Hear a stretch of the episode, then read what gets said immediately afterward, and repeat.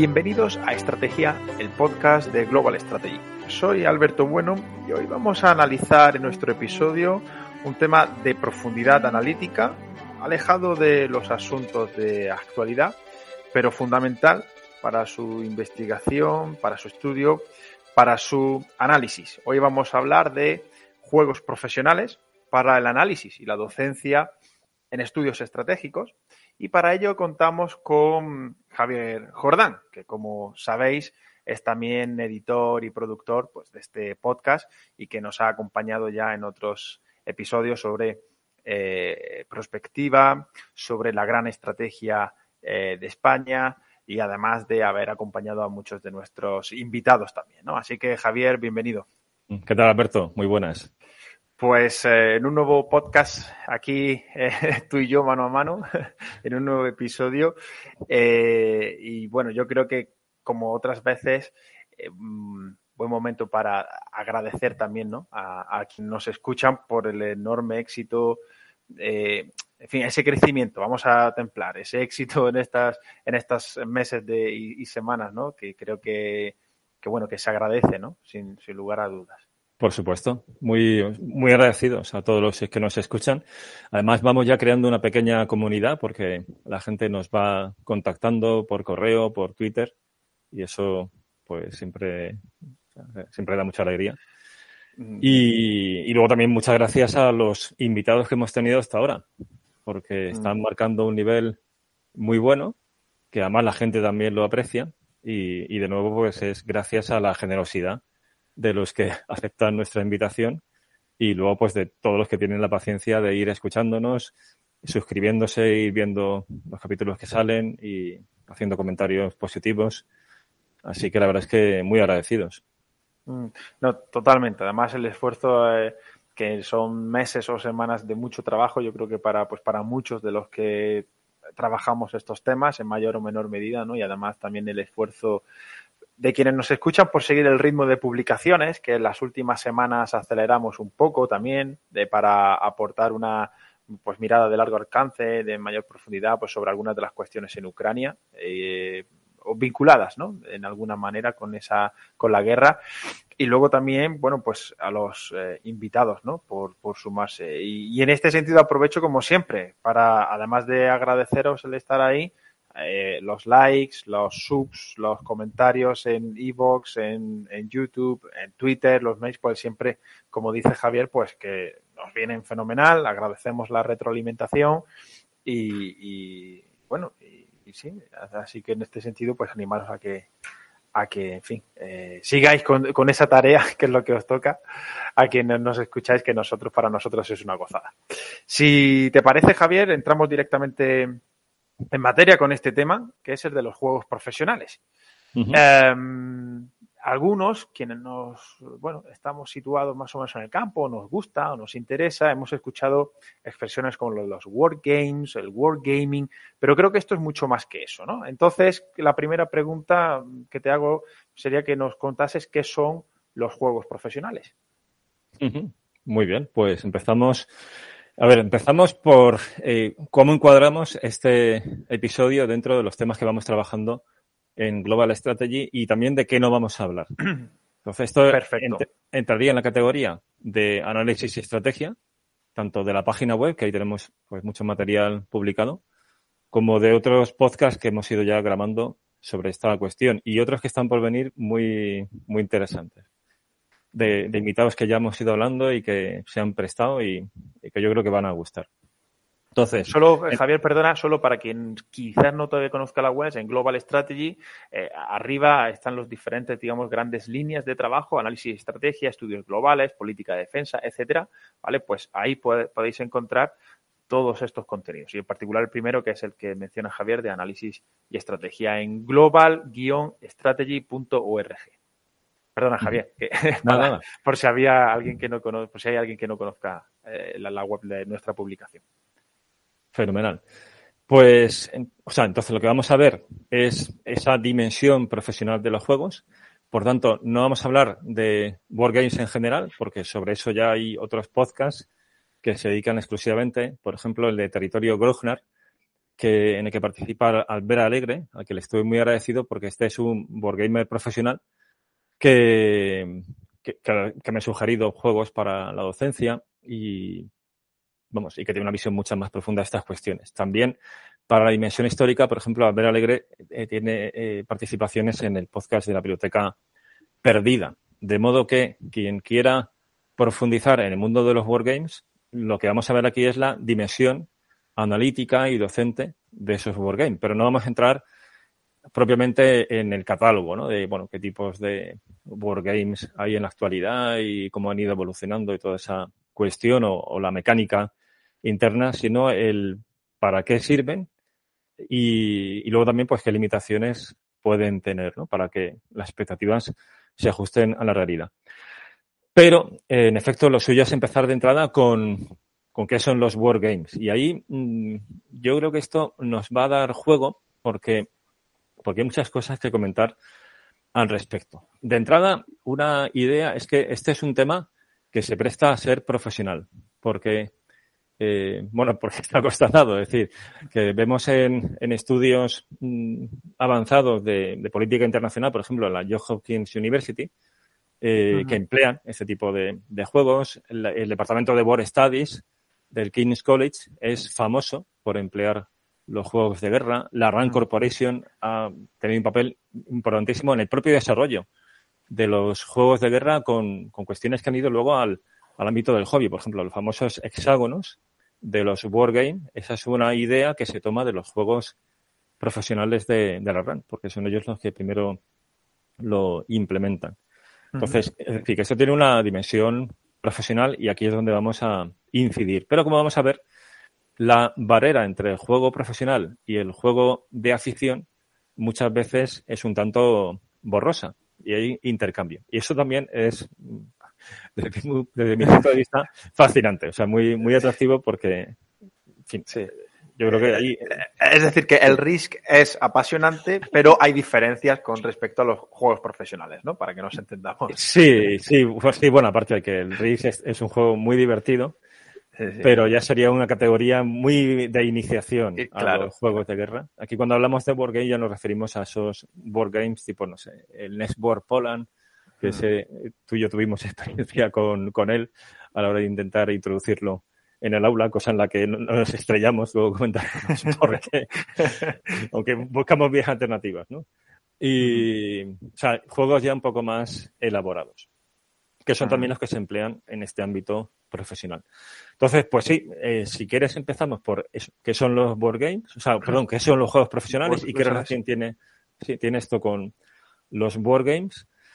Y aquí la primera idea es que cuando hablamos de juegos para los estudios estratégicos, porque de eso va este episodio, o sea, del empleo de juegos para el análisis estratégico o la docencia en estudios estratégicos, ciertamente en muchos casos van a ser juegos que se desarrollan en un contexto bélico, con lo cual se puede llamar un juego de guerra o un board game, utilizando un anglicismo que se ha popularizado también en español, pero no necesariamente tiene que ser un contexto bélico.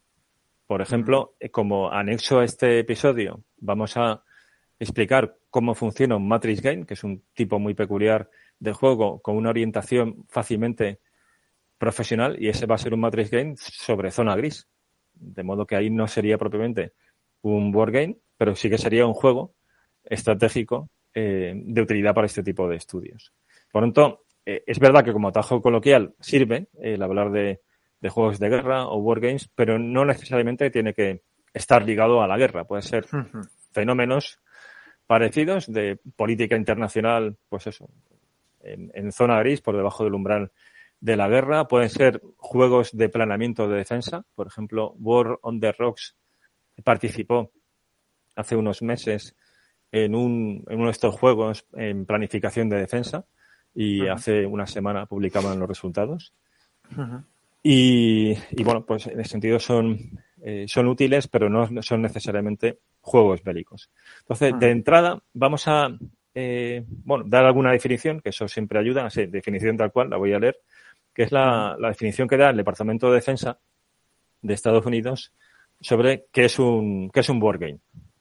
Pero yo digo que ahora esto lo vamos a ensanchar para contextos no bélicos. Ellos eh, definen, el Departamento de, Defensa de Estados Unidos, define un board game como la representación de un conflicto o de una competición en un entorno artificial donde se toman decisiones y se responden a las consecuencias de esas decisiones.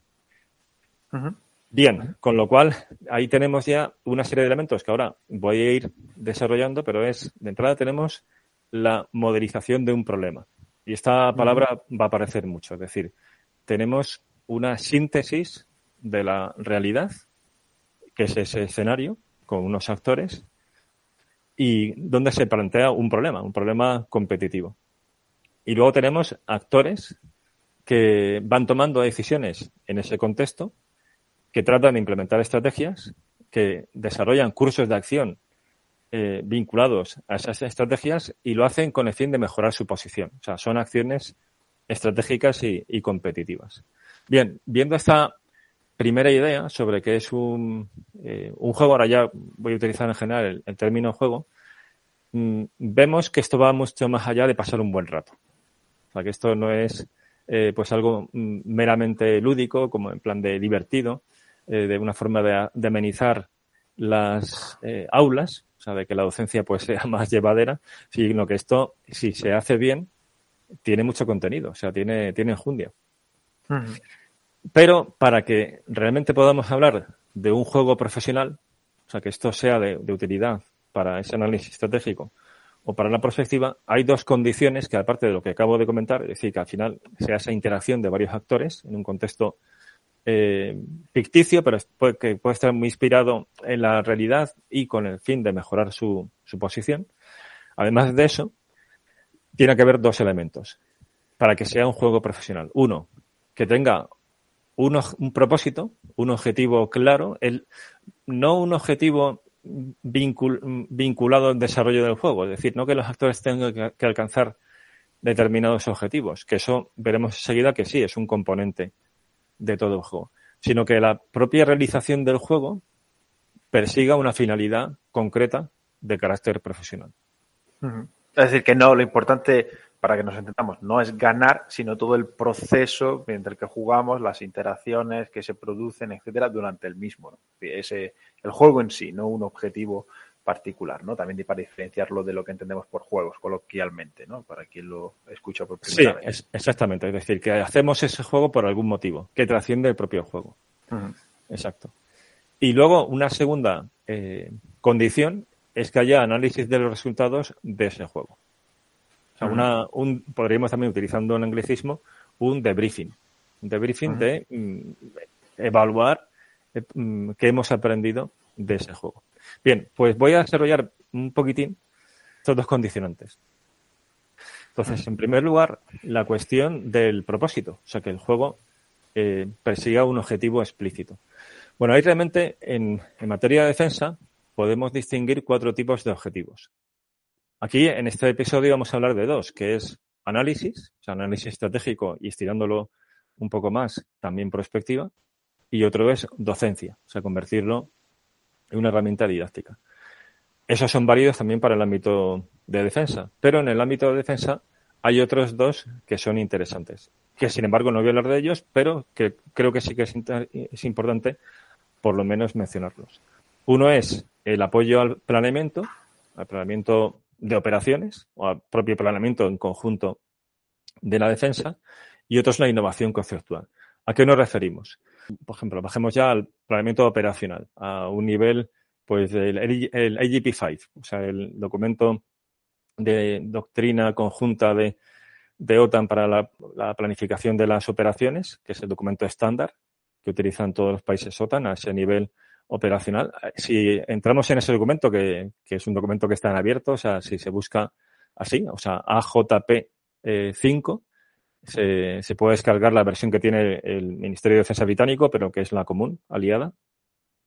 Ahí nos encontraremos que hay un epígrafe amplio dedicado al tema del wargaming. ¿Qué es lo que se eh, juega O sea, ¿para qué sirve esos juegos de guerra en el planeamiento? Pues evaluar los diversos cursos de acción que se pueden perseguir, o sea, o que se, que se proponen como, como hipótesis para luego seleccionar alguno de ellos y eh, introducirlo en ese planeamiento. Son las famosas COAs, COAs de las iniciales en inglés de curso de acción. O sea, toda COA, pues, eh, tiene que ser mm, guargameado, podríamos decir, para mm, ver las eh, implicaciones que puede tener ese, curso de acción. O sea, los puntos débiles, los puntos fuertes, las consecuencias eh, no queridas. Ahora después entraremos en la cuestión de la diferencia entre exploración y experimentación. Pero es de una forma mm, controlada y que permite la iteración y sobre todo sencilla, mm, eh, fácil de hacer sin poner los medios en el terreno, eh, sin, sin, poner también toda la carne en el asador, es decir, el simular de manera imperfecta, porque al final todo juego es una representación imperfecta de la realidad, pero mejor eso que una mera suposición, un mero seminario para ver si ese COA es correcto o no, pues lo suyo es hacer un wargaming al respecto. Por ejemplo, eh, cuando se diseñó la operación Tormenta del Desierto, esto ha pasado a la historia porque fue la primera vez que se emplearon ya en masa ordenadores para evaluar cientos de COAs, eh, pues fue lo que se hizo. O sea, el tema del, del wargaming viene muy de antes y luego mencionaremos ejemplos de la Segunda Guerra Mundial. Pero en la tormenta, o sea, previamente a la tormenta del desierto, gracias a los ordenadores se pudo ya simular muchas veces los diversos COAs para ir filtrando y seleccionando el, los, los óptimos. Bueno, pues esa sería una herramienta de apoyo a la planificación. Sí, ibas a. No, no, no, eh, no, no, no, no, eh, era solo asentimiento. vale. Porque siguiéndote, sí, sí. Perfecto. Tú, cualquier duda que tengas, te lo...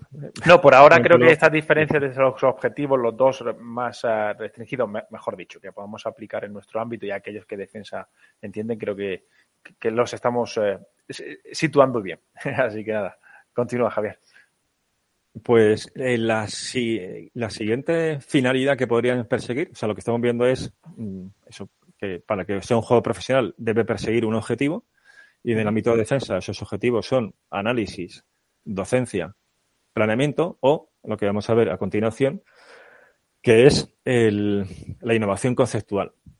Eh, uh -huh. Aquí, antes de nada, hay que mm, recordar en qué consiste un concepto militar. Un concepto es una respuesta a un problema, a un problema militar. Es una hipótesis de solución a ese problema. Y esto, por ejemplo, es lo que hace en España el Centro Conjunto de Desarrollo de Conceptos, que está integrado en el Estado Mayor de la Defensa. Pues ellos desarrollan conceptos.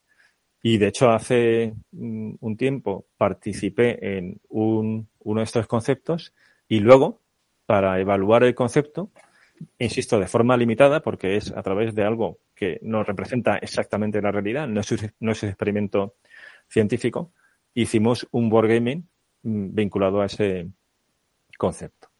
Bueno, pues esa es la segunda finalidad, es decir, tenemos una hipótesis de solución, pues vamos a simularla mm, a través de un, de un wargame, o sea, a través de un juego que represente una situación parecida y que mediante, por ejemplo, pues el empleo de de tecnologías innovadoras y del, del, uso, que también puede ser innovador, de tecnologías o bien nuevas o bien ya conocidas, pero de una forma distinta, vamos a ver si eso resuelve el problema militar.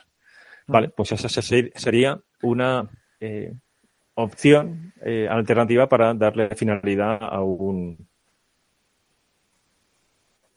de, de, objetivo de los War Games, de los juegos en el ámbito de defensa.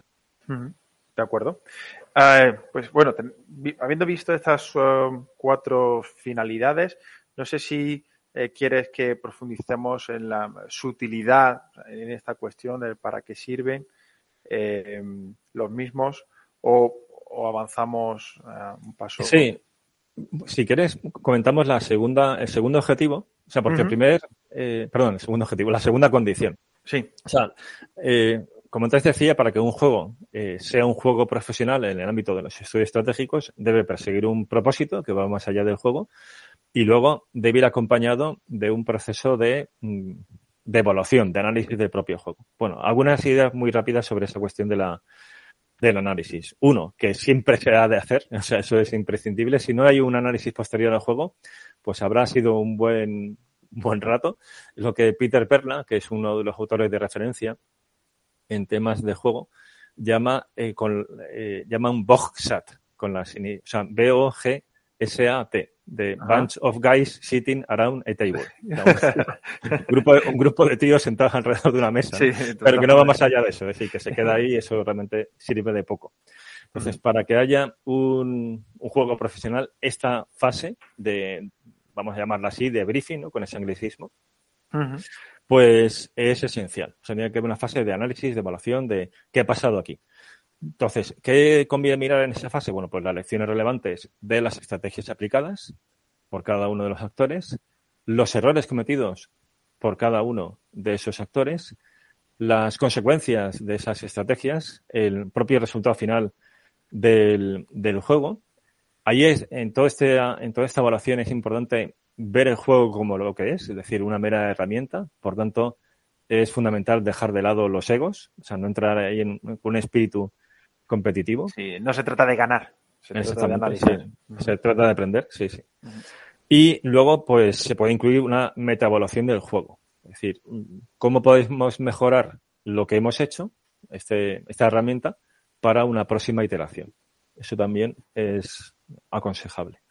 Entonces, si tenemos estos dos elementos de, por un lado, un objetivo para realizar el juego y dos, un análisis posterior del juego, mm, bien, ahí ya tenemos mm, posibilidades de que sea lo que sea lo que hayamos hecho, a ver, esto que se entienda bien, ahora voy a elaborarlo un poco más, ese juego, aunque sea un aunque sea un juego de mesa, y eso va a salir también, es decir, a veces se pueden emplear juegos de mesa con cierta complejidad para, como herramienta didáctica de conceptos complejos de estudios estratégicos.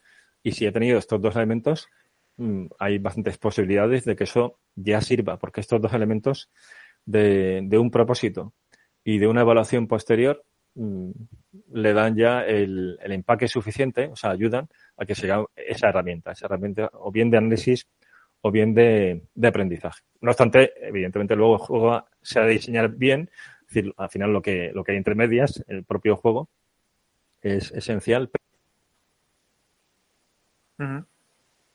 son, son, muy relevantes. Bien, entonces. Sí, sí. Sí, sí, no, no. Sigue, sigue. Sí, Javier. Bien, entonces, eh, esto, como digo, lo convertiría en un juego profesional. Pero aquí hay una labor también importante de marketing. Porque los que hemos utilizado juegos con esta doble finalidad de análisis o de docencia, sabemos que se pueden emplear de forma profesional, o sea que los juegos son herramientas válidas. Pero no todo el mundo lo tiene tan claro, porque, bueno, pues porque, por ejemplo, en la Universidad Española apenas se emplean los juegos para, para docencia de política internacional. O sea, es algo que en, el mundo anglosajón está algo más difundido, en nuestro país hay menos tradición. Entonces, es muy común que cuando explicas esto, eh, pues la gente lo mire con cierta reticencia o diga, ah, pues qué bien lo pasáis, o cosas parecidas, ¿no? que, que bien, o sea, que es comprensible, que genere ese escepticismo, porque no existe familiaridad con la utilidad de los juegos, pero conviene estar advertido de ello para hacer marketing al respecto, es decir, para orientar cómo denominamos lo que vamos a hacer. O sea, ahí también ser muy pragmático. Entonces, dos consejos que daría es, uno, mm, quizás introducir el adjetivo profesional cuando uno plantea un juego de este tipo para dejar claro que esto no es echar un rato, sino que esto tiene una utilidad, eh, o sea, una utilidad técnica. Y es algo que vemos también en, en, la denominación que tienen otros países. Está el concepto en el ámbito docente anglosajón de los serious games, o sea, de los juegos serios. También que con, con traducción literal al francés también en el ámbito académico francés. Precisamente con esa idea de que no se asimile la idea de juego a algo lúdico. Mm. Y luego está el tema del término board game. Porque, claro, los que trabajamos en estudios estratégicos el término wargame no nos resulta extraño. Ya digo, incluso en el ámbito militar, en la planificación militar, es que se habla tal cual de wargaming en ese documento de, planeamiento de OTAN. Pero claro, eh, a veces nuestra labor en estudios estratégicos incluye a mm, personas, por ejemplo, dar docencia, impartir docencia a, personas que no tienen esta cercanía a los temas militares y que a lo mejor ya, si el término juego les genera cierta reticencia, eh, la palabra guerra, pues con más razón les echa para atrás. ¿no? Estoy pensando, por ejemplo, si hiciéramos un, un, juego de actores para explicar a políticos cómo funciona la zona gris.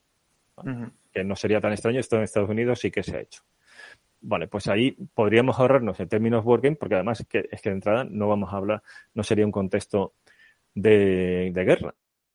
O, la docencia en otros ámbitos que, están alejados de los estudios estratégicos. Bueno, pues ahí se pueden emplear términos más ambiguos como pues simulación de conflictos, simulación histórica, eh, juego de actores, juego de simulación, o ya lo, más vago es un taller, un. Bueno, pues eh, pero fíjate que leyendo algún texto sobre, pues sobre juegos profesionales, eh, sí leía precisamente sobre esta reticencia que algunos analistas puedan tener, incluso prejuicio, eh, asimilando que quienes hacen World Games son casi promotores de la guerra, ¿no? Tienen ese sesgo favorable al conflicto y que eso, es decir, que, que los términos importan, aunque solo sean para vencer las, las reticencias iniciales por, por desconocimiento o por no estar familiarizado con estas eh, técnicas, ¿no? con estas herramientas. Sí, por eso digo que hay que ser muy pragmáticos y no perderse, creo yo, ¿eh? en la cuestión de, los términos si no es necesario. Es decir, tampoco se trata aquí de esconder nada, o sea, porque es que mm.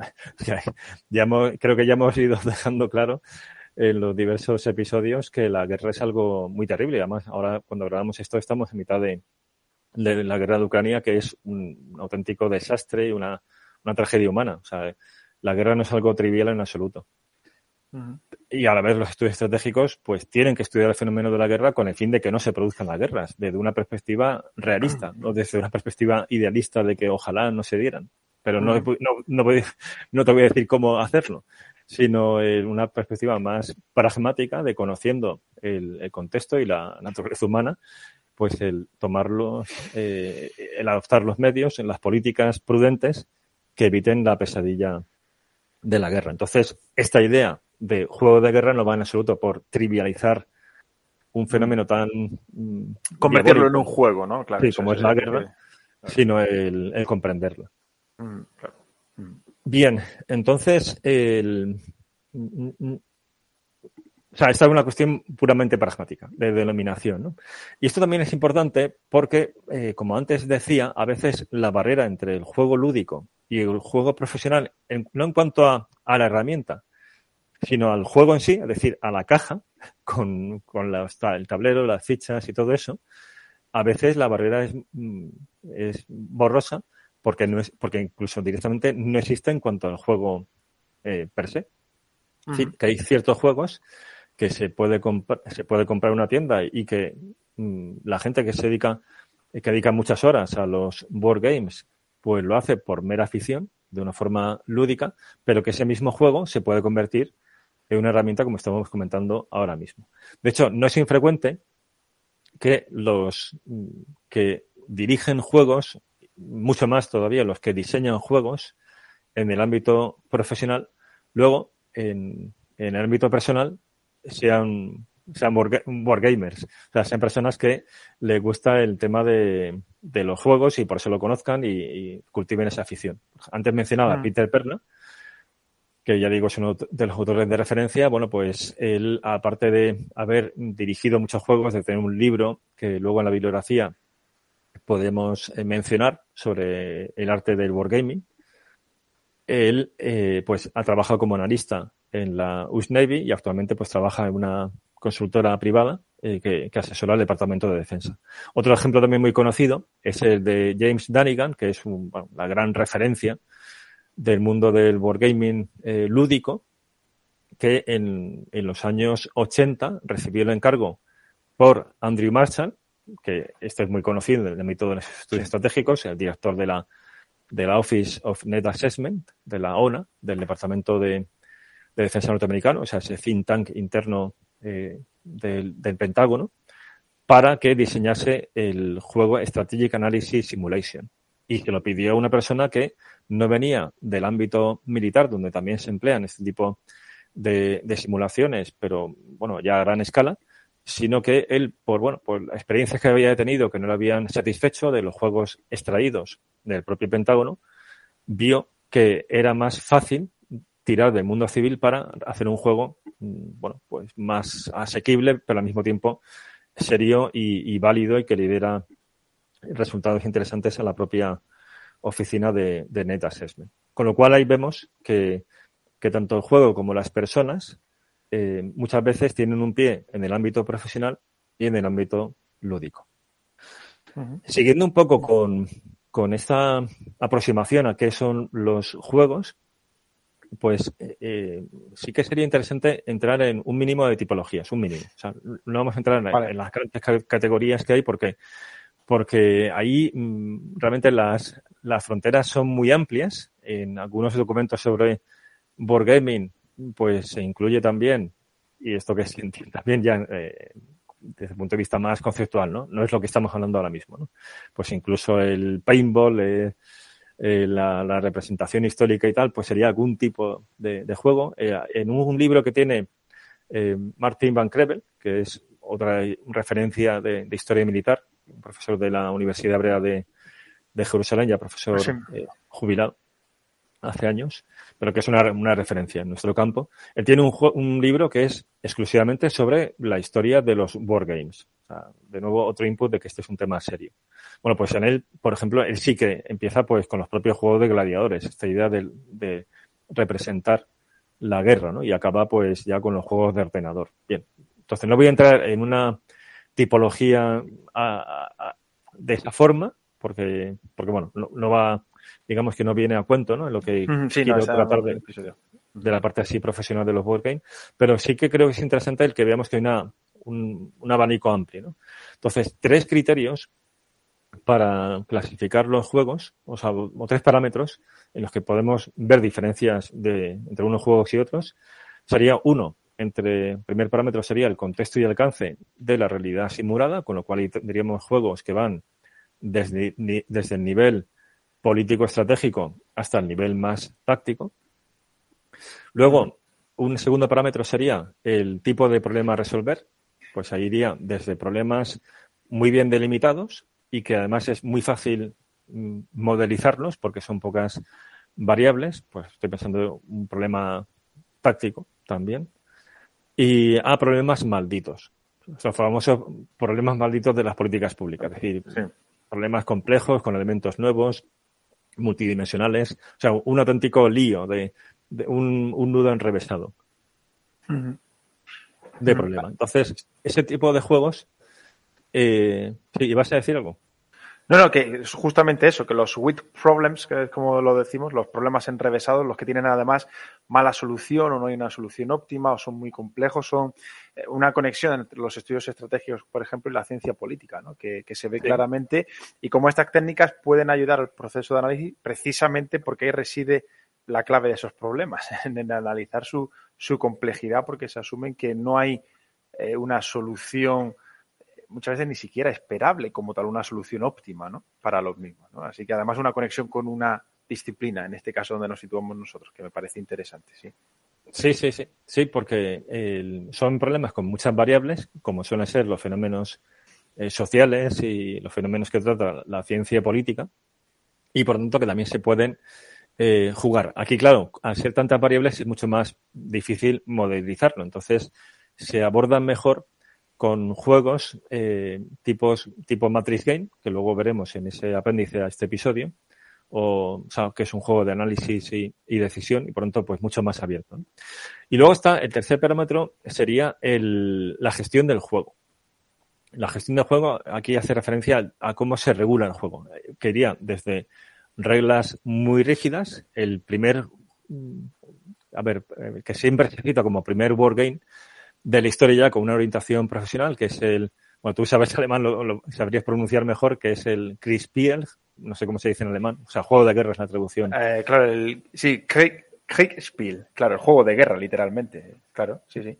Pues que, que desde principios del siglo XIX era con reglas inicialmente muy rígidas. Luego, en una segunda eh, revisión de ese juego, ya a final de, de siglo, pues se, se, flexibilizan un poco más las reglas para que sea operativo. Entonces iría desde juegos con reglas muy rígidas a juegos mm, regulados por un árbitro que, em, por ejemplo, pues, si hay un enfrentamiento, no se echa mano de las tablas de, de, control de resultados, sino que el propio árbitro decide pues cuál es el, el resultado de ese enfrentamiento. ¿no? O en el caso del Matrix Game, pues a través de, de argumentos.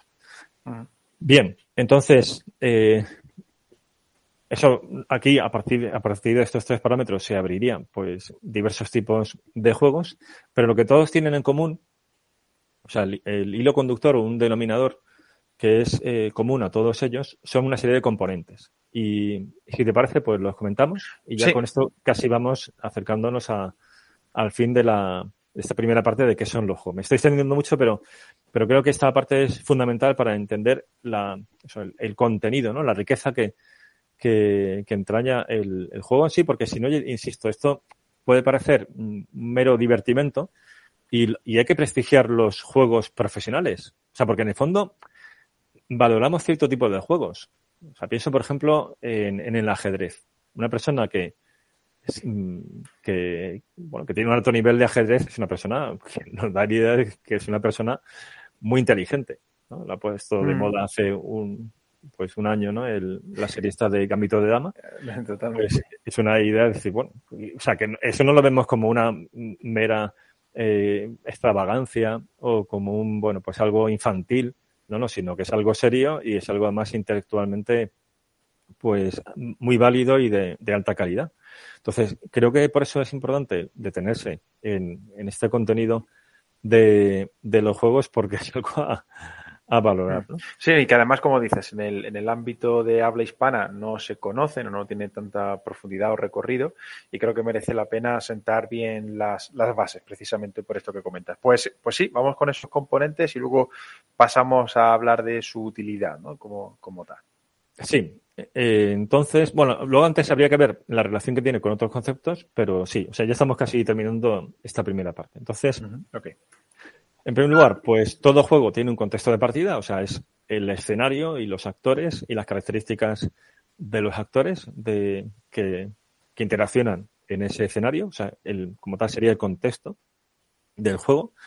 Ahí es importante que resulte verosímil. O sea, es muy fácil cuando estamos representando, por ejemplo, pues una realidad histórica, un board game de la campaña del Este, por ejemplo, en Europa, o,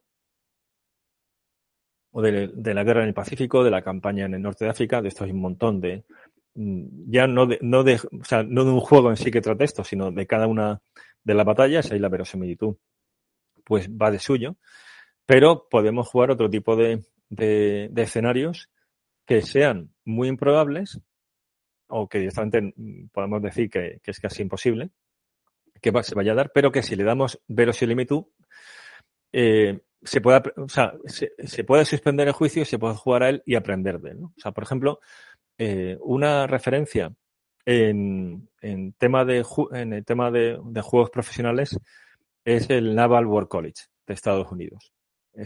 Tanto en la actualidad como eh, durante el periodo de entreguerras porque ellos fueron de los primeros que incorporaron esos board games que habían sido desarrollados en el ámbito alemán, con todo ese prestigio que tenía el ejército alemán a finales del siglo XIX, ellos lo incorporan y llega a su momento de, de eclosión, de apogeo, en el periodo de entreguerras. Bueno, pues en ese periodo, eh, si bien es verdad, y luego lo mencionaré, que se, se adiestran mucho, o sea, simulan mucho una guerra contra Japón, también simulan un enfrentamiento entre la US Navy y la Royal Navy, que de entrada puede parecer altamente improbable, pero que ellos consideraban interesante porque era una forma de afilarse contra el que en ese momento era el mejor. Es decir, imaginemos que tenemos que enfrentarnos con un adversario muy superior, como era la, la Royal Navy en aquel momento, ¿cómo lo haríamos? Uh -huh. Por eso la, la, cuestión de suspender el juicio es importante. Y esto lo subrayo por lo siguiente, porque eh, cuando se va a participar en un juego profesional es importante entender que esto es una herramienta, que es una representación imperfecta de la realidad y nunca luchar contra el juego. ¿Vale? Porque esto es a veces algo que ocurre. Hay que, siempre que... ¿Esto a qué, se refiere esto de luchar contra el juego? Eh, pues empezar a decir, no, es que esto no puede ocurrir. O sea, rebatir el escenario y nada más empezar. Mm. ¿Vale? Esto, eso a veces lo he visto. Sí, sí. Y es como si, no sé, vas a ver pues la serie La Guerra de los Mundos y hay alguien al lado que dice, pero qué tontería si no existen los extraterrestres. dice, ya, sí, pero es que esto es una serie. vamos a suspender el juicio. Esto al final, en cierta manera, se relaciona cuando... claro. Claro, claro. Esto se relaciona, ¿no? En cierta manera, cuando también con otras técnicas o herramientas, eh, digamos, ese es o bien sesgos de confirmación, o bien la reticencia a pensar un poco fuera de la caja, etcétera, ¿no? Se nos ponen como barreras para desarrollar la propia herramienta que muchas veces juega con, probabilidades bajas, ¿no? Con escenarios por definición de incertidumbre o, o sea, entiendo ahí que hay un paralelismo, ¿no? También en, cuanto a nuestros propios sesgos, ¿no? Como Sí, o sea, a veces sí, eh, porque en efecto hay que estar abierto a que, a ver, por pasar pueden pasar muchas cosas. La cuestión es que luego también seamos capaces de darle plausibilidad, pero que lo que importa en el juego es el proceso. Muchas veces el escenario pues es algo que, se esfuerza un poco, que evidentemente tiene que tener cierta verosimilitud. O sea, uno puede ver una película eso, de una típica invasión extraterrestre y suspender el juicio porque eso, vale, si está bien planteado es verosímil. Otra cosa es que los extraterrestres lleguen a la Tierra en buques de navíos de línea del siglo XVIII. Ya entraríamos en el mundo surrealista onírico, ¿no? Es decir, ya ahí cuesta mucho más suspender el juicio. O sea, el escenario debe tener, debe estar bien construido, ¿no? Pero no se trata de, de vamos a hacer un experimento, insisto, de la realidad, que esto no, no va de experimentar, esto va de explorar. Entonces vamos a plantear un tipo de escenario. A lo mejor la realidad luego no se da de esta forma, pero se da de una forma más o menos parecida. Y lo que nos interesa es cómo podríamos reaccionar ante ella. Sea, qué estrategias podríamos llevar a cabo, cuáles serían los pros y los contras, porque eso nos va a dar mucha información. Eso ahora cuando empecemos con la parte ya de para qué sirven, lo, podemos ver. ¿no? Entonces, primera cuestión, o sea, el primer elemento que deben, que deben poseer es un contexto de partida. Segundo, objetivos a conseguir dentro del juego. Aquí ya no me refiero al objetivo de por qué se hace el juego, sino que eh, para que sea un juego competitivo, pues eso, ha de haber objetivos y eh, que esos actores deban, deban lograr. Que pueden ser objetivos que se dan al, al principio del propio juego, es decir, en las propias reglas establece qué tiene que conseguir cada, cada actor, pues una serie de puntos de victoria, por ejemplo, y cómo conseguirlos. O, si es otro tipo de juego más abierto, dejarse al criterio de los actores. O sea, que ellos desarrollen sus propias estrategias. Estoy pensando, por ejemplo, en eso de los Matrix Game, con mm, objetivos estratégicos que ellos también puedan, puedan decidir. Luego, un tercer componente es información detallada eh, ya sobre los actores. O sea, al principio decía que en el contexto de partida está, bueno, pues el escenario, los actores, las características básicas de los actores, pero muchos juegos incluyen también, eh, pues ya bases de datos, documentación más amplia sobre los actores. Estoy pensando, por ejemplo, en un juego que, que se juega a través de, o sea, con ordenador en el CMANO, que es el Command Modern Naval eh, Operations, que es un juego brutal de, de, o sea, como juego de guerra y tiene una base de datos fantástica. De hecho, es lo más potente de ese juego. Bueno, pues ese sería, sería un ejemplo. Luego están las reglas para conducir el juego, que como ya hemos visto antes, pueden ser o muy rígidas, o sea, están muy fijadas, o basarse en pautas generales. Algunas veces, aunque no siempre, esas reglas contemplan los, modelos de resolución de las interacciones, lo que se suele llamar el CRT, o sea, la tabla de resultados de combate, que eso suele estar en muchos juegos de guerra. Por ejemplo, la serie de Next Poland incluye todas esas intimidatorias tablas de resultados o los juegos de ordenador que son de ese tipo. Estoy pensando, por ejemplo, en el The Operational Art of War, hace directamente los cálculos, ¿no? Con lo cual te ahorra todo ese... Mm. ahorra esa parte. Luego está la posibilidad de introducir elementos para que tenga realismo y complejidad. O sea, por ejemplo, el inyectar incidencias. Cuando hablamos aquí de, incidencias, eh, son eventos que, mm. aparecen de repente, ¿no? O, es decir, que no estaban como tal en, el guion, sino que se introducen para complejizar y para precisamente eh, desafiar el, parámetro mejor, ¿no? Claro, vale, vale. En esa línea de darle realismo, también se puede introducir niebla de la guerra. O sea, que, el otro actor pues no sepa la disposición e incluso el, tamaño ¿no? de, las fuerzas adversarias. Y luego está la fase final que hemos comentado, ¿no? Ya en un juego profesional que debe incluir ese análisis de resultados con todo lo que hemos señalado de, analizar las, las estrategias, los errores cometidos, etcétera, etcétera.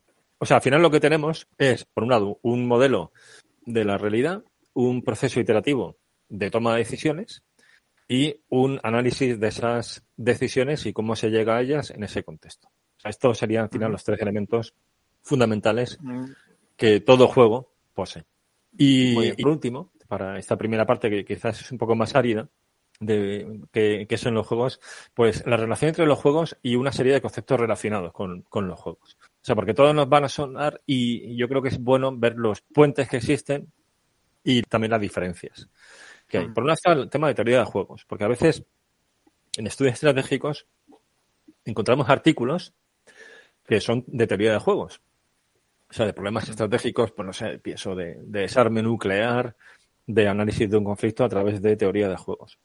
La teoría de juegos es el análisis de situaciones estratégicas entre actores racionales eh, a través de modelos matemáticos y, de ecuaciones. Por eso ese tipo de artículos, a los que son más, cualitativistas, nos suelen echar un poco para atrás, porque muchas veces son artículos que o tienes una base muy potente en matemáticas o sencillamente no puedes seguir. El ámbito de los estudios estratégicos es más cualitativo que, cuantitativo. O sea, este tipo de, mm. de saber es, eh, o sea, aporta, es bienvenido, y demás, pero tiene esa barrera de, entrada, ¿no? Bueno, a todo el mundo le sonará el juego, eso, el dilema del prisionero, el juego de gallina, la caza del, ciervo. Y si bien es verdad que a veces en los juegos nos podemos encontrar situaciones parecidas a la de teoría de juegos, hay una diferencia fundamental y es que la teoría de juegos realmente no, esos juegos no son jugados por nadie. O sea, son actores abstractos, pero realmente no hay nadie que, que lo juegue. Como tal, no se puede decir que sean que propiamente sean, sean juegos tal como lo estamos viendo ahora mismo, sino que más bien son situaciones estratégicas que se mm, resuelven a través de modelos matemáticos.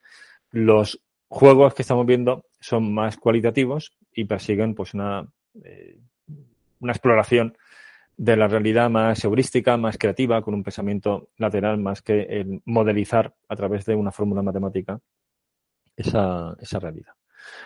Luego, un segundo eh, tema relacionado con los juegos es la investigación operativa, que también eclosionó en la Segunda Guerra Mundial. La, investigación operativa es el análisis mm, también en buena medida matemático a través de un volumen elevado de, datos de problemas militares para buscar soluciones óptimas, tanto en términos de eficacia como como de eficiencia. Por ejemplo, se empleó la, la investigación operativa pues en eh, la defensa aérea en, en, Reino Unido por parte de la RAF, muy especialmente en la lucha antisubmarina, tanto por parte de los británicos como de Estados Unidos. Y a veces la investigación operativa utiliza mm, simulaciones mm, a partir de, los modelos matemáticos que desarrolla, pero esas simulaciones no son propiamente juegos o no equivalen a lo, que llamamos a simulación dentro de un juego. Entonces, de nuevo, aquí hay cierta relación, porque si antes decimos que en la teoría de juegos nos podemos encontrar situaciones dentro de un juego, igual que en la realidad, que respondan a una, a una situación tipo dilema de prisionero, por ejemplo, en, en la Primera Guerra Mundial, cuando el frente se estabilizó, en algunos lugares concretos hay mm, testimonios de los que estaban allí de que no se atacaban mutuamente. recuerdo en el libro de Robert Axelrod sobre el dilema del prisionero que ponía ese ejemplo histórico ¿no? de cartas de ingleses que decían, bueno, hemos llegado una especie de acuerdo tácito con los alemanes de no causarnos bajas unos a otros en este sector, porque ya había sombra del futuro, es decir, había permanencia y había reglas tácitas para mantener esa, esa cooperación. Bueno, pues entonces a veces en la teoría de juegos eh, o sea, perdón, en los juegos nos podemos encontrar situaciones parecidas a teoría de juegos, hay un puente. Con la investigación operativa también existen puentes, por ejemplo, en esa resolución de, combates. Eh, estoy pensando, por ejemplo, en, juegos como el, el CMANO, como el Command Modern eh, Air Naval Operations, que, que, utiliza elementos de investigación operativa, como por ejemplo el PK, el Probability of Kill, de los sistemas de armas, de, un misil AMRAN, por ejemplo, lanzado por un Eurofighter. Bueno, pues eso son inputs que se reciben dentro del juego a través de la investigación operativa. Otra diferencia y otro elemento similar con los juegos, pero, pero que no es lo mismo, es la cuestión de los simuladores de uso profesional. Por ejemplo, simuladores de, aviones de combate, de helicópteros, que, se emplean tanto profesionalmente, están los simuladores, mm, pues los que construye, por ejemplo, Airbus y que además mm, Indra en España, pues juega un papel importantísimo en el desarrollo de esos simuladores, como luego simuladores que son muy, eh, muy sofisticados, pero también de, de, empleo por el usuario común, o sea, no, militar. Estoy pensando, por ejemplo, en el, en el DCS, ¿no? el Digital Combat Simulator, que si uno entra en la página web es también impresionante, o el Steel Beast, que es de carros de combate, que es un juego más bien mm, de aficionados, pero que también se puede emplear profesionalmente y, de hecho en España también el, ejército los, los emplea. Entonces, este tipo de juegos, al ser ya una reproducción que busca la exactitud a la hora de reproducir la, la realidad, ahí casi se podría experimentar con ellos. Bien, esto nunca se puede hacer con los juegos que estamos comentando. Nuestros, los juegos de, este episodio son esos wargames más bien mm, cualitativos, donde prima la creatividad, la inventiva, ese pensamiento exploratorio. Y lo último es la relación entre los juegos y la historia contrafactual. O sea, el qué, pasa, qué habría pasado, ¿no? Si los alemanes hubieran perdido, eh, perdón, si los aliados hubieran perdido la Segunda Guerra Mundial o cosas parecidas. Bueno, pues hay diferencia porque los juegos lo que hacen es asumir el protagonismo en primera persona de esa historia contrafactual y generar muchas historias contrafactuales. Entonces hay relación, pero de nuevo es algo diferente. O sea, si no hay un, un juego como tal, uno puede especular, puede hacer historia contrafactual, pero eso propiamente no sería un juego. Bueno, pues hasta aquí la parte más, eh, más teórica de qué son los juegos. Y si te parece, pasamos ahora ya a la parte más aplicada, es decir, ¿para qué sirven los juegos? O sea, ¿por qué resultan útiles los juegos profesionales en esa dimensión de, análisis estratégico y de, y de perspectiva? De acuerdo, pues sí, vamos, vamos con ello. Bien, entonces, eh, empezamos por el análisis estratégico y la perspectiva.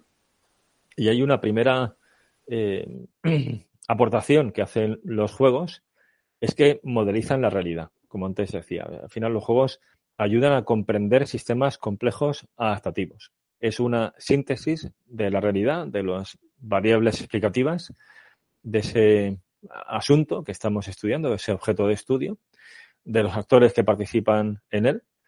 Y además analizamos esa realidad no como lo hacemos con otras técnicas analíticas estructuradas, estoy pensando en un PESTEM, que también busca las variables desde una perspectiva multidimensional, el, el, habitual análisis estratégico de ver aquí quién es quién, o también, por ejemplo, la matriz de impactos cruzados, sino que aquí eh, modelizamos, es decir, identificamos una serie de, variables, pero le damos dinamicidad, le damos motricidad a ese sistema. Es decir, tenemos una situación de partida y nos preguntamos cómo puede evolucionar esto. Una manera es hacerlo Mm, especulativamente un seminario de expertos preguntando cómo piensan que eso puede evolucionar y la otra opción, y esto es lo que aportan los juegos, es asumir el rol de esos actores en ese contexto, con esas variables condicionantes, y empezar a moverse, es decir, empezar a tomar decisiones y a reaccionar esas, esas decisiones. Bien, esto, insisto, no es una experimentación de la realidad, o sea, los resultados de esa de ese ejercicio dinámico no van a tener validez empírica, es decir, esto es lo que va a ocurrir, pero sí es una herramienta de exploración de cómo se puede mover, cómo puede cambiar la morfología de ese, de ese sistema. Por eso Thomas Schelling, que es otro autor de referencia, además este sí que, por ejemplo, aquí este autor ha empleado tanto juegos como estamos utilizando nosotros como teoría de juegos y de hecho es premio Nobel con, con esos eh, trabajos de análisis de, de, análisis de estrategias, pues él dice que este tipo de juegos, o sea, lo que estamos viendo en el episodios, son óptimos para estudiar las interacciones entre distintos centros de decisión. O sea, desde esa perspectiva, pues nos dan una luz que eh, es más difícil que nos proporcione un mero seminario de expertos preguntando a, esas personas que saben mucho sobre ese fenómeno cómo puede evolucionar. Es más interesante el, además, poner a esos expertos que saben de esa realidad a asumir el rol de esos actores. Una segunda aportación, desde el punto de vista también del análisis estratégico y ahora ya, sobre todo, de la prospectiva, es que gracias a esa motricidad que tienen los juegos, mm, cuando el juego se pone en marcha, empieza a generar escenarios plausibles. Y eso es importantísimo, porque es que eh, son escenarios que, insisto, tienen plausibilidad, es decir, sabemos cómo se llega a ese escenario. O sea, el juego nos está contando las variables causales que están detrás de ese escenario, porque la está, le está dando forma conforme se está desarrollando. De modo que aquí tenemos otra forma de llegar a escenarios mmm, que pueden ser muy laterales, incluso muy contraintuitivos, y que a lo mejor con un ejercicio de escenarios mmm, al uso, y de eso tenemos ya muchas cosas publicadas en, en, la página de Global Strategy, tanto en escrito como en una clase grabada de cómo construir escenarios. Ahí está la, la técnica canónica de construcción de, de construcción de escenarios, pero otra forma de hacerlo es a través de un juego y, no es incompatible, o sea, es algo complementario. Porque eso nos permite el, el representar, el visualizar, crear escenarios que, con la técnica anterior, con la técnica canónica, igual no se nos ocurría. Porque empiezan a ocurrir cosas que se desarrollan dentro del propio juego. ¿no? Bueno, hay un ejemplo histórico muy interesante que, se ha comentado mucho sobre él, pero pero quizás no se ha ido siempre al fondo de, de, la cuestión, que es el famoso juego de guerra que se eh, que jugó la, la flota, eh, o sea, el cuarto general de la flota combinada japonesa en la primavera de 1942 eh, sobre la operación que mm, iba a llevar a cabo contra Midway, para ocupar Midway. Eh, bueno, pues es conocido este episodio. En nuestro podcast amigo Istocas lo cuenta también muy bien. Eh, pues cómo se libra ese juego a bordo de, del Yamato y las mm, bueno pues también las trampas al solitario que se hicieron ellos mismos es algo muy, que se ha criticado mucho ¿no? al contaminante Uaki que era el director del juego como pues cuando están librando el juego pues las, la aviación que está basada en, en Midway hunde dos de los portaaviones y, en, y bueno pues aquello se da como no válido y al día siguiente en la otra iteración, o sea, continuando con el juego, esos portaaviones reaparecen eh, mágicamente, ¿no? Eso se criticó mucho y es una crítica eh, válida, ¿no?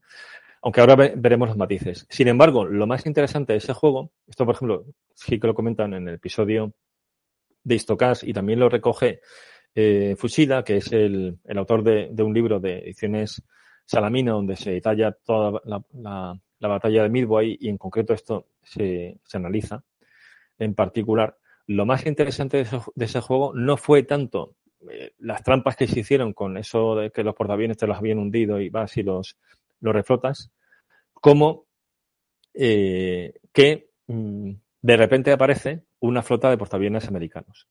Eso se planteó en el juego. Y de hecho, el propio director del juego, el contaminante Waki, dijo que, vale, que eso era plausible. Entonces le preguntaron al almirante Nagumo, que era el, el comandante de la Kido Butai, o sea, de la, de la, de la Fuerza de Portaaviones japonesa, cómo respondería ante esa situación. Y lo cierto es que le pillaron, o sea, no dio una respuesta convincente. El problema es que ese escenario que se había planteado ahí, eh, luego se dio en la realidad pero, al, pero con posterioridad al juego, es decir, en ese análisis que se tiene que hacer de todo el juego, no se notó como una eventualidad que podía ocurrir y no se planificó adecuadamente.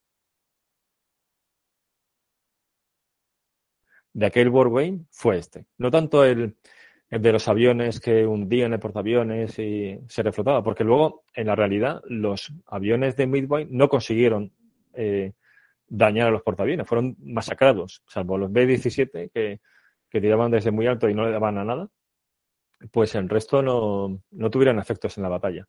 Lo que sí que ocurrió, y, y, esto es lo interesante porque ese es un escenario que planteó el juego, es que había una fuerza de portaaviones americana acechando, o sea, esperando que, esperando esa, esa aparición de los portaaviones japoneses en, escena.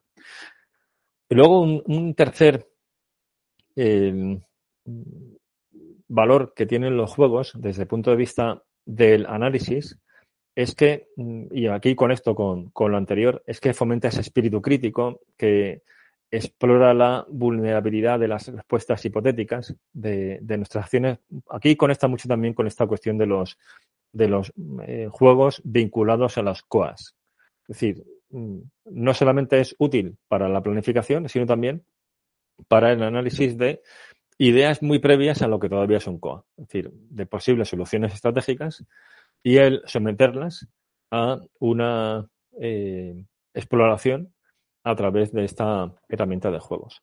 Bueno, en ese sentido, a la hora de, ver los escenarios que puede crear un, juego, seguimos y por tanto con la, con la perspectiva, eh, son famosas las eh, palabras, también controvertidas, del almirante Chester Nimitz, concretamente en octubre de 1960, en una conferencia que dio en el Naval War College de, la, de Estados Unidos, donde dijo que gracias a esas múltiples iteraciones de los juegos en el periodo de entreguerras, no había habido nada que durante la campaña, o sea, durante la guerra en el Pacífico de, la Segunda Guerra Mundial le sorprendiera a, a la US Navy, salvo los kamikazes. Bueno, esto ha sido muy controvertido porque algunos biógrafos o historiadores militares pues cuestionan que fuera así, pero lo cierto es que quien lo dice no es un cualquiera, sino que es el, comandante de la US Navy en todo el teatro del Pacífico. Luego, por lo menos hay que tenerlo presente. Claro, para que los juegos sean válidos desde esa perspectiva de exploración de determinadas estrategias o con ese carácter prospectivo, es importante a su vez que los juegos se, jueguen limpiamente con esa apertura mental que tú comentabas. O sea, que los ecos de confirmación no eh, maten mm, los escenarios que se empiecen a abrir a raíz de la dinamicidad del juego. Y entonces ahí otro ejemplo interesante, este es más bien un contraejemplo, es otro episodio famoso, este es el Millennium Challenge eh, de 2002, que es un, fue por un lado, fue un, a ver, este es un macro ejercicio, porque incluía también maniobras sobre el terreno, por eso el presupuesto era de 250 millones de dólares, pero incluía también un, pues un board game, o sea, un tabletop eh, exercise, o sea, un juego de, eh, pues un juego, un gran juego de mesa. Y, ese juego pasa a la historia porque se lo encargaron al teniente general de los marines, eh, Paul von Ripper, ya en ese momento estaba retirado, pero era una persona pues muy creativa, muy de pensamiento lateral. Entonces lo vieron interesante como director del equipo rojo en ese juego. Y él planteó, en un escenario de guerra en, Oriente Medio, y además si vemos el año 2002, o sea, no, eh, no mucho antes de la guerra de Irak, aunque aquí el escenario era más bien contra Irán, y él planteó un escenario donde los iraníes pues se comunicaban a través de correos humanos, es decir, evitaban eh, dar el orden de batalla electrónico de su fuerza, asumían que iban a perder el mando y control eh, más convencional al, al, poco de empezar la guerra y al mismo tiempo llevaban a cabo tácticas muy descentralizadas, no solamente en ese mando y control, sino en la acción contra la flota norteamericana, con ataques con lanchas suicidas, misiles de crucero. El resultado es que al final los norteamericanos perdían varios buques, incluso portaaviones, y salían diezmados de ese ejercicio.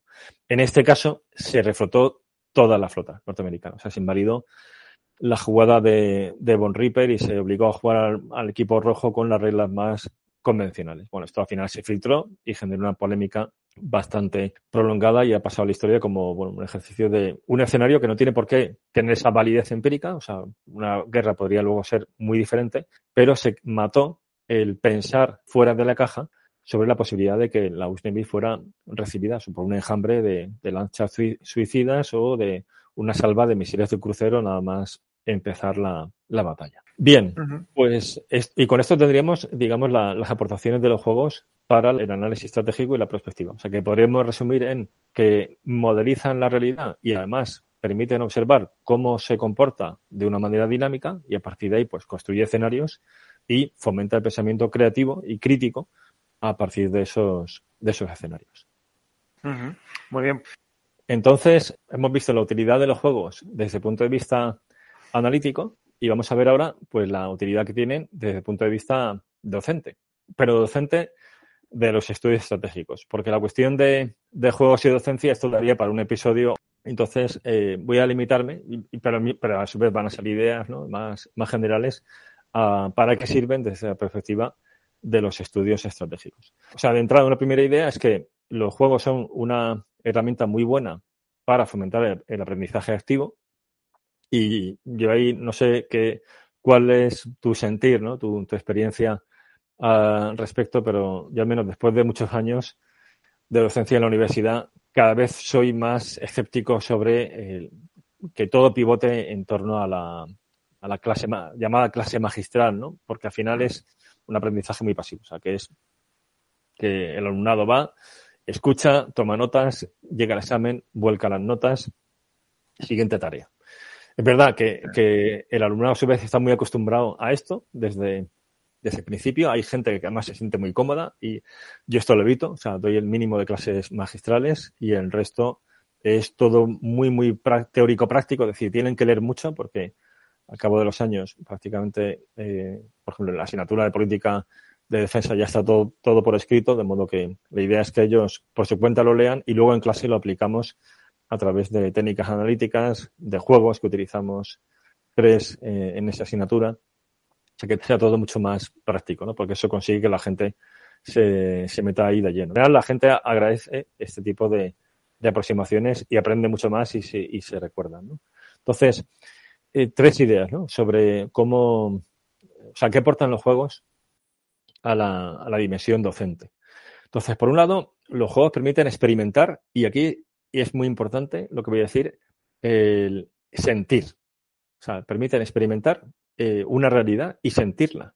O sea, sentirla en primera persona. Y esa cuestión de, del sentimiento, aunque suene muy emotivo, es relevante desde el punto de vista didáctico porque significa que eso se va a recordar más. Y eso ocurre con los juegos. Uno ha escuchado cientos de clases que luego ha olvidado, pero luego, eh, si uno ha jugado, estoy pensando, por ejemplo, en el Diplomacy, que este me lo sugirió en su día Igor Filibi, que es un profesor de, Relaciones Internacionales de la Universidad del País Vasco, y que es un juego mm, pues clásico de política internacional. También hace unos meses escuchaba en un episodio de podcast de War on the Rocks donde eh, Ryan Evans, que es el, director de War on the Rocks, entrevistaba a, en ese momento Gideon Rose, que era el, director de Foreign Affairs, y salía el juego de Diplomacy como, y comentaban como el mejor juego de política internacional.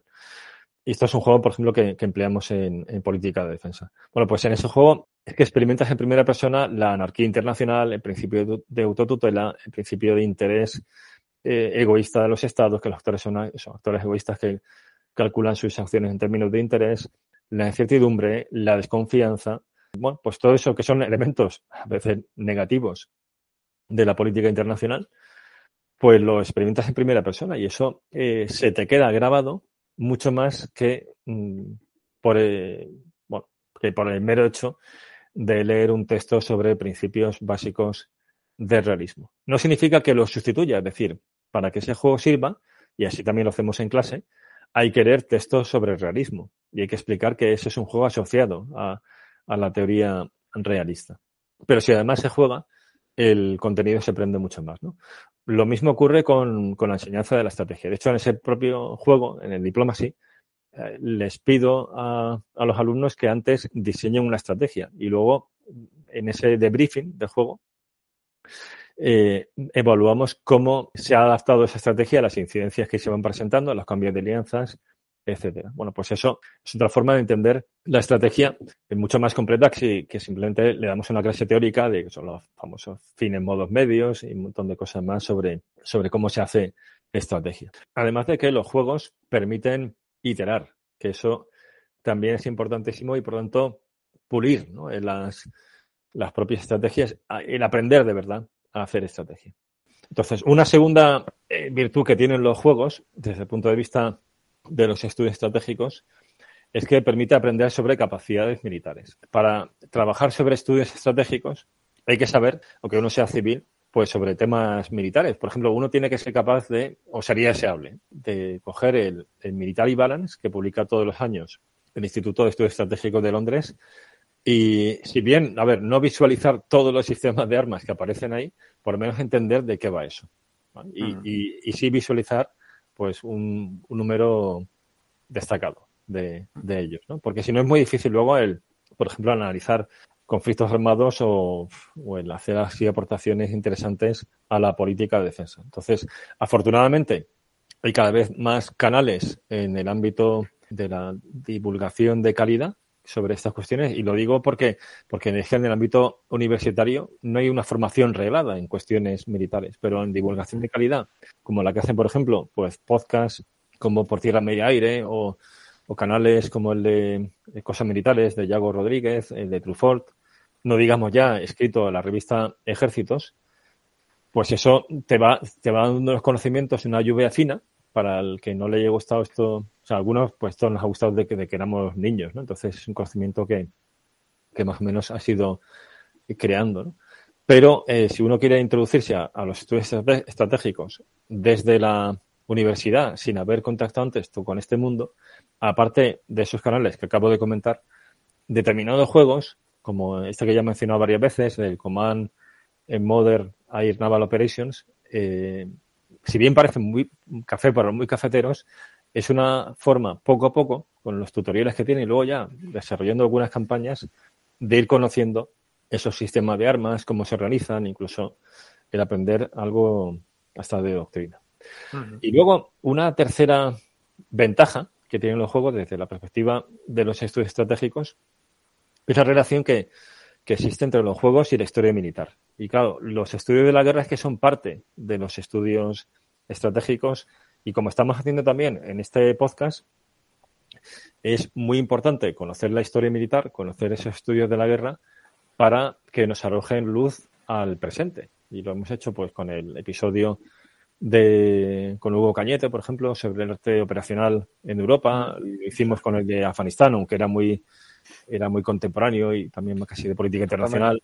Eh, el que hemos grabado hace poco con, con, Samuel Morales de las Malvinas, eso es. Malvinas. Y de esto van a ir saliendo más, porque es otra de las líneas que queremos ir desarrollando poco a poco. ¿no? Bueno, pues los juegos también son una forma de estudiar historia militar, eh, o sea, insisto, complementaria. O sea, si uno quiere estudiar sobre, sobre historia militar, sobre todo ha de leer muchísimo o escuchar clases eh, o bien regladas o bien en YouTube, que hay, hay decenas y muy buenas de, historiadores militares. Pues estoy pensando, por ejemplo, en Robert Chitino, en, en David Glantz tiene también algunas, David Stagel también tiene algunas muy buenas de, Segunda Guerra Mundial. Bueno, está ahí también nuestro podcast amigo Istocas, de nuevo, que de cuestiones militares tiene también muy buenos episodios de, de campañas de Segunda Guerra Mundial.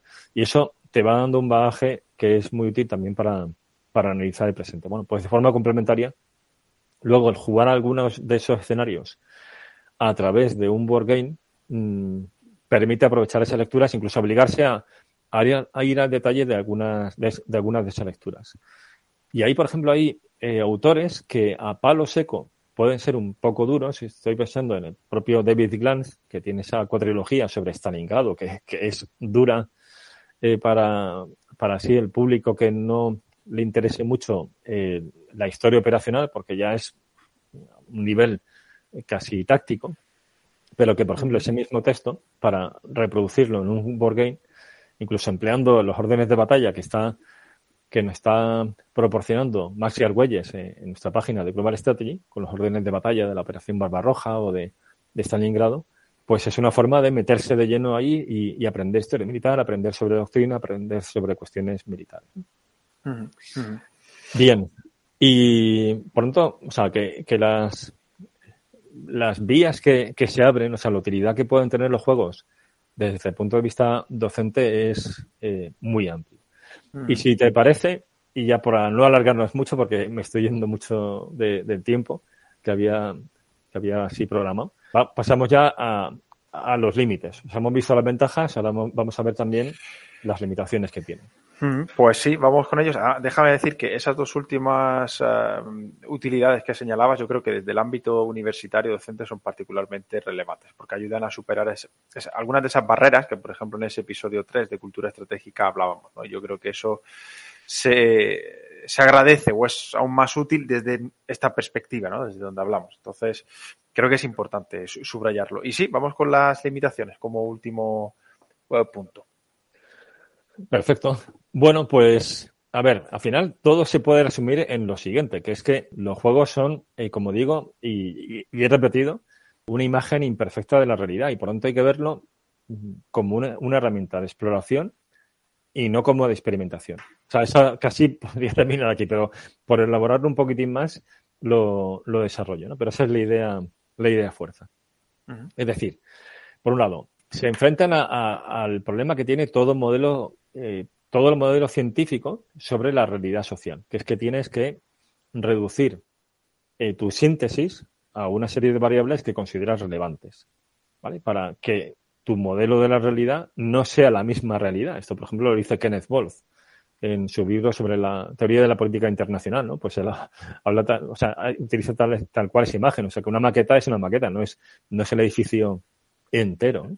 Bien, entonces eso ocurre con todos los modelos y al final los juegos hacen esto, pero además, mm, y, y ahora enseguida va a salir, mm, lo hacen porque el juego tiene que ser jugable. O sea, si es un modelo con demasiadas, demasiadas variables, al final, eh, de hecho lo, voy a, lo menciono ya, al final lo que tenemos es un monster game, que es también un término que se utiliza en el mundo de los wargames, que, que son, son esos juegos de, por ejemplo, hay uno que de frente oriental que son 2.000 fichas, 5 mapas. Bueno, pues que eso tiene una curva de aprendizaje tan elevada. Es brutal. Que, que, los analistas, los alumnos, todo el mundo se estrella allí a, a, gran velocidad. Entonces, eso está bien, pero eso, pero incluso además, eso no permitiría el, el simular la propia realidad, porque es que la realidad, por mucho que la modelices, es aún más compleja. Sobre todo la realidad de los estudios estratégicos, porque trata sobre el fenómeno de la política, que es un fenómeno caótico. A veces esas grandes teorías de, que en la política está todo planificado, no se deja nada al azar, que, eh, que se controla de esta forma el mundo, son, eh, vamos, es nada más lejano a la realidad. La realidad es caótica, es incontrolable es mm, muy difícil de, interpretar. ¿no?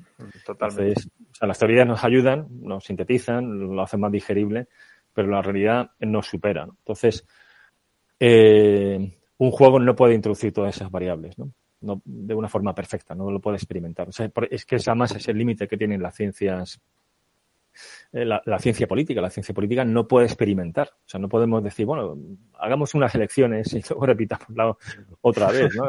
Eso, no, no, tú no, no, puedes hacer eso, ¿no? Y es en un juego no se puede ni simular la política internacional, ni se puede simular la guerra. Porque la guerra, como además Clausewitz nos insiste, es de nuevo el terreno del azar porque es caótica. Y si antes hablaba de la batalla de Midway, si uno ve la intrahistoria de la batalla de Midway, hubo un, montón de hechos fortuitos que llevaron a ese desenlace final. Pero si la batalla de Midway la iteramos varias veces, es posible que la hubieran ganado los japoneses, porque la ganan los, los americanos, mm, bueno, pues por un cúmulo de circunstancias, sin quitar el mínimo mérito al valor de la gente que, que participó en aquello. Pero bueno, quien conoce la historia no me entra ahí porque ya si no me, iría de tiempo. pero... Sí, sí, pero es relevante, es buen ejemplo. una misma batalla, tú la repites dos veces y no tiene por qué salir el mismo resultado. Por eso, desde, desde siempre, los generales han tratado de evitar las batallas, las batallas, porque, por ejemplo, lo cuenta muy bien Hugo Cañete en los episodios de los tercios, que en general se evitaban las batallas campales, porque es que podía pasar cualquier cosa, porque aunque fuera el duque de Alba, y perder el ejército, y ya las consecuencias ser catastróficas desde el punto de vista estratégico. Con lo cual no se puede simular, o sea, no se puede simular de forma, en el sentido eh, experimental, como un experimento científico. Bien, esa es la primera limitación. Una segunda limitación eh, que va en esta línea es que eh, los juegos no suelen simular la complejidad interna de los actores. En, o sea, en política internacional, vale, sí, se critica mucho el realismo, cierta visión de los estados como actores unitarios, como esas bolas de billar, pero luego sabemos que, por ejemplo, el realismo neoclásico ya entra a las variables internas de, del Estado, ¿no? incluso al, al, propio carácter de los, de los estadistas, de su tolerancia al riesgo, de, de, su personalidad, etcétera. Eso es mm, muy difícil de representar en un juego. O sea, se puede simular en parte, y por ejemplo, un juego que utilizo en clase para mostrar esto mismo, lo que eh, Graham Allison eh, y Philip Selikov llaman el Governmental Politics o el Bureaucratic Politics, es el clásico, ¿no? El de, de la esencia, en el libro de la esencia de la decisión, para explicar la crisis de los misiles de Cuba, ¿no? A través de... Sí, sí, y, sus tres distintas eh, teorías, ¿no? A través de las que se pueden explicar. Que muchas veces las decisiones en política internacional no son mm, puramente racionales, sino que es el subproducto de las coaliciones de actores que participan en ese proceso político. por ejemplo, para representar eso en clase utilizo el juego Twilight Struggle, que es un juego de Guerra Fría, pero le introduzco un poco más de complejidad para que en vez de ser dos actores, sean dos bandos con cuatro actores cada uno, donde ahí los alumnos se dividen en Casa Blanca, Departamento de Defensa, Departamento de, Estado y CIA y, su contraparte en el lado soviético y que las decisiones se tomen de forma competitiva porque ahí no, no gana tanto el juego quien gana la Guerra Fría, sino quien gana en las diversas votaciones que hay para tomar decisiones o con cierto tipo de acción. Complica un poco más las cosas, pero deja muy claro el cómo funciona el tema de las policy networks, de, de esas coaliciones en, eh, a la hora de hacer la política exterior. Bueno, los juegos normalmente no introducen esa complejidad, porque si no, de nuevo estaríamos eh, sacrificando la, la jugabilidad por el realismo.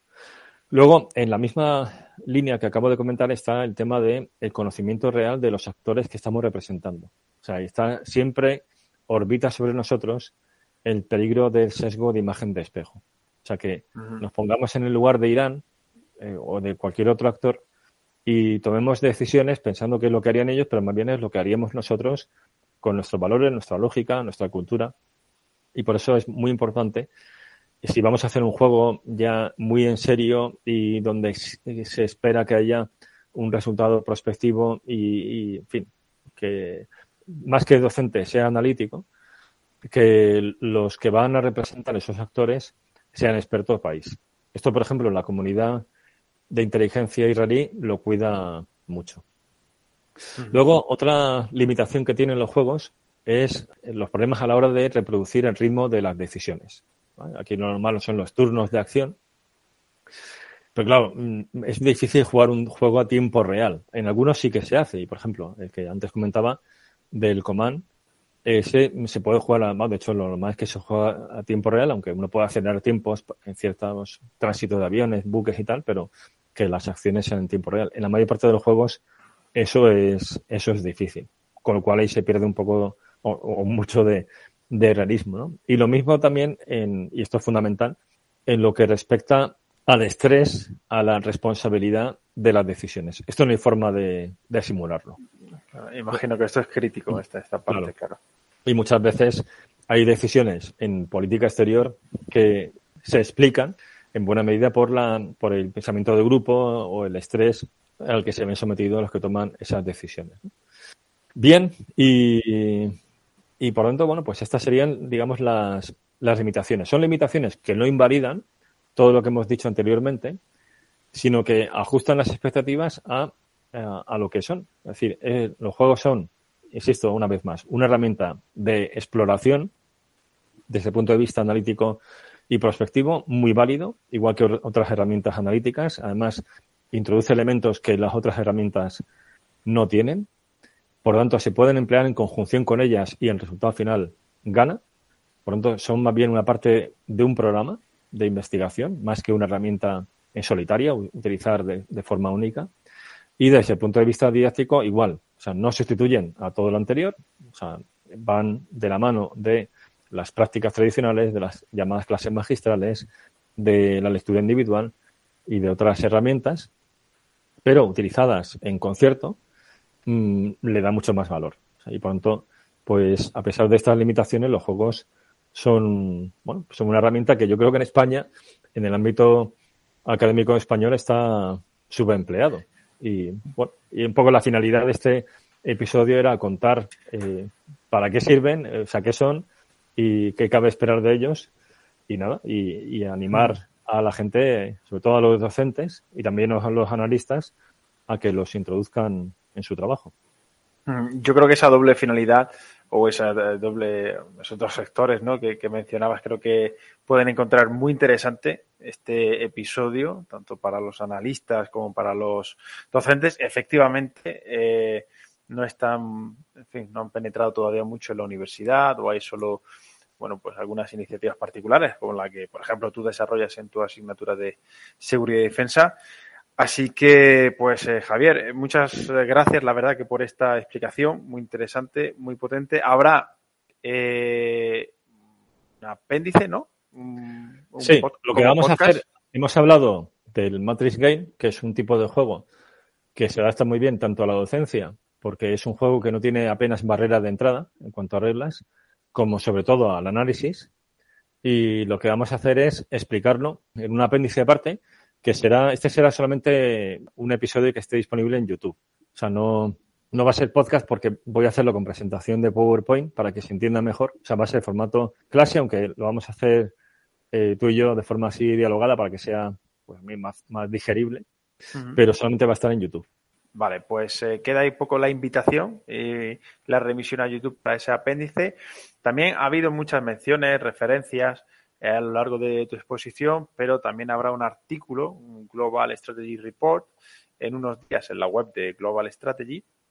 Así que ahí, ahí se podrá tener acceso a todas estas referencias bibliográficas, a recomendaciones eh, de otros productos ¿no? Eh, que se han ido mencionando.